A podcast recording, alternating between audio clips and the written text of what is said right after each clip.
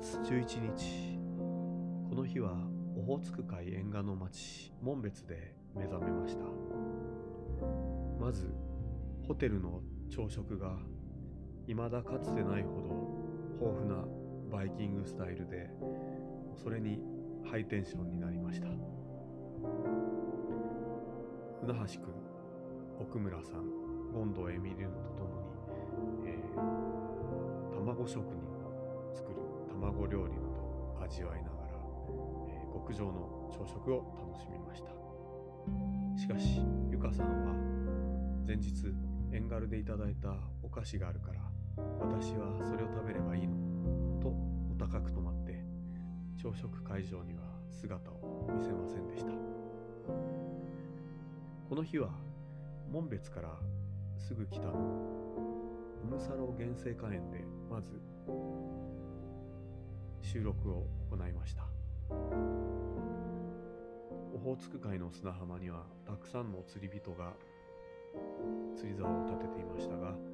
それを脇目に僕らは機材をセット。演奏していると突如土手から釣り人が現れてぎょっとするところなどもありましたがなんとか演奏は無事に進みました。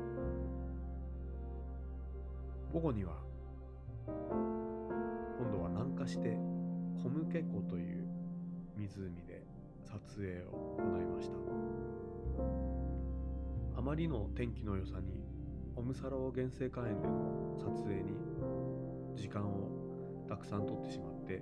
コムケ湖に着く頃にはもう日が沈む直前でした。コムケ湖は汽水湖。つまり海水とオホーツク海の海水と、えー、淡水が入り混じった湖なんですけれども今回オホーツクというのは東の海なので、え、夕日に水辺に夕日が落ちるようなシーンというのは撮影できないと思っていたんですけれども実は、えー、コムケ湖コムケ湖を西に見て、え、夕日が沈むシーンをなんとか、えー、最後に収めることができて、えー、最高の撮影になったのではないかと思います。ただしこのハードスケジュールのためにみんな朝食もろくに食べずに頑張りました。奥村さんは途中で買ったおまんじゅうを、えー、もう一台の車の方に置き忘れてしまっておまんじゅうがおまんじゅうがとずっと、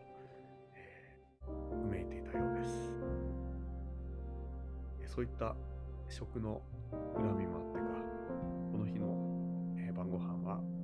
紋別に戻ってとても美味しい海鮮丼をみんなでいただきました。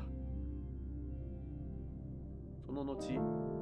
ホテルに引き上げる前にこの紋別の名物の一つである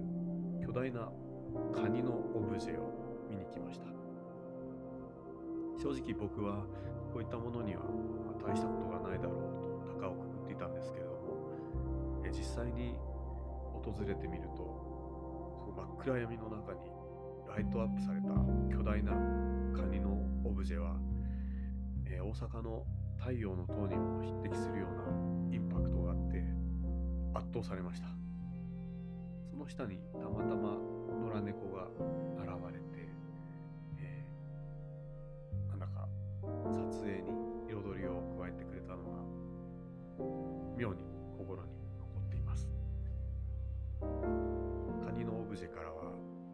TM ネットワークのヒューマンシステムをなぜか聞きながら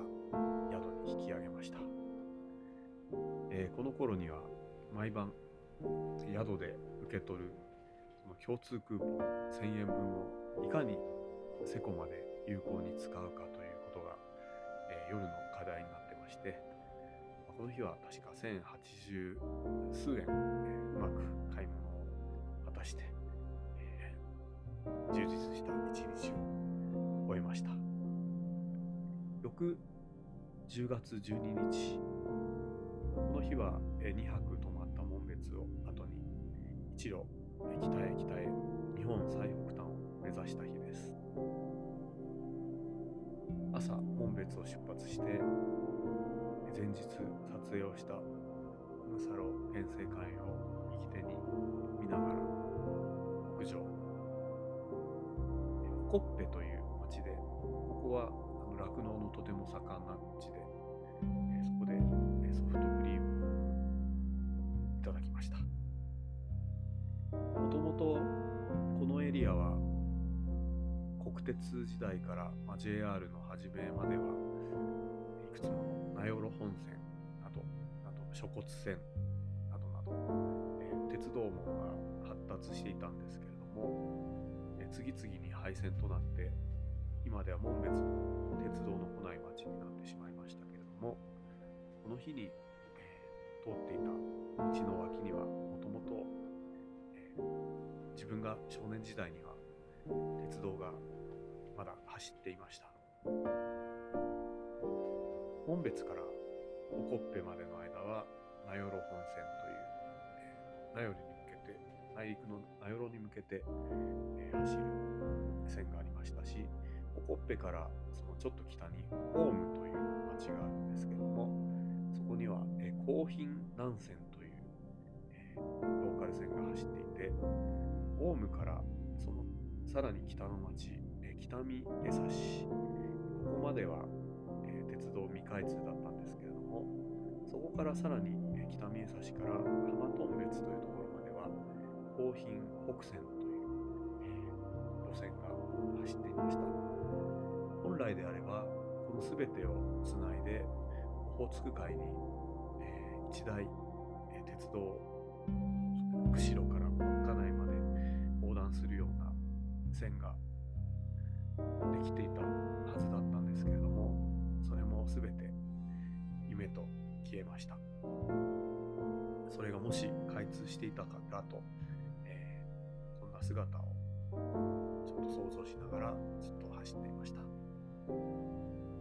またこの地域の風景というのは不思議にアイルランドの海岸線ともとてもよく似ています、えー、ずっと人気のない海岸線が続きところどころ町が小さな町が集落が姿を現す、アイルランドであれば、ま、そういった町集落に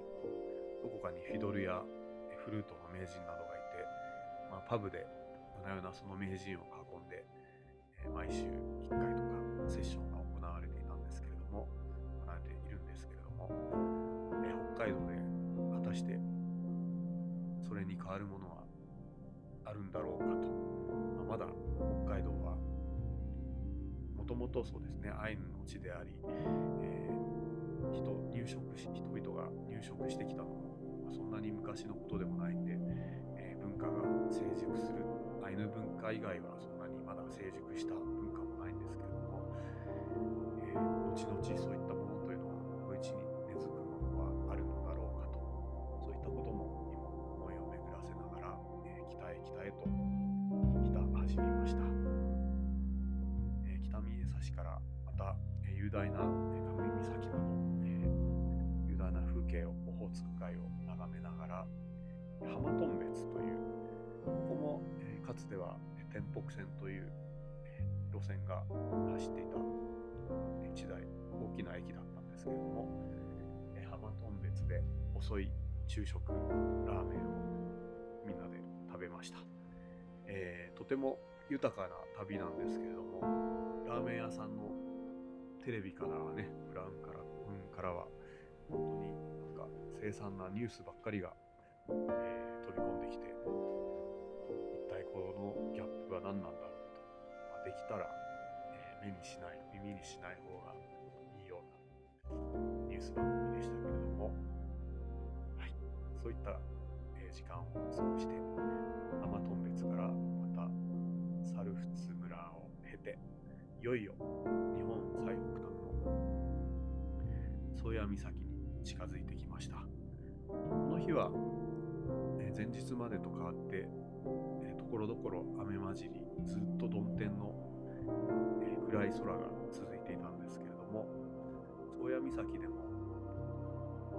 ところどころ雨が降って、え気温はさほど下がってはいなかったんですけれども残念ながら、えー、サハリンは見ることができませんでした。え最北端の何でも、例えば、えージュースの自動販売機にしても最北端の自動販売機だといちいちそういった表示があるんですけれども、えー最北端の自動販売機で買ったお茶は熱くて持てないほどであちあちあちあちあちってやっていて、えー今度はエミリーヌに大変笑われました。まあ、熱い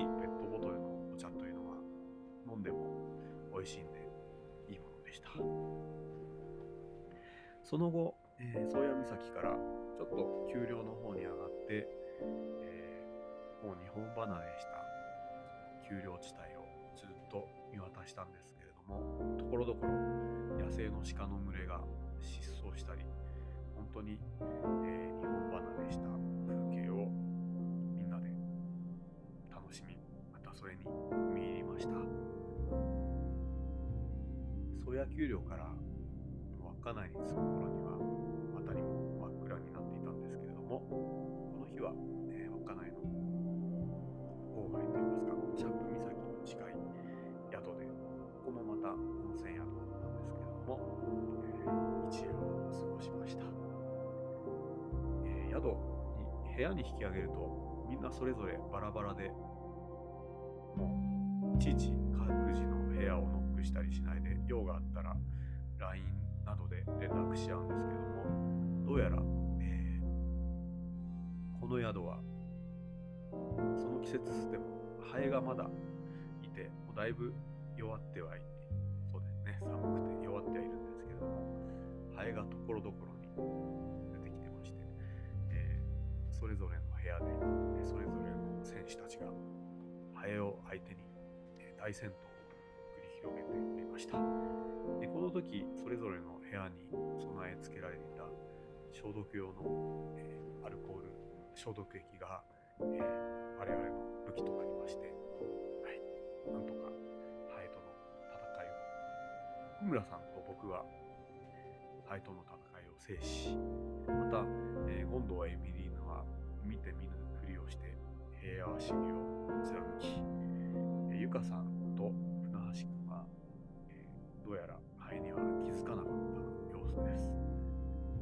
そういった感じで、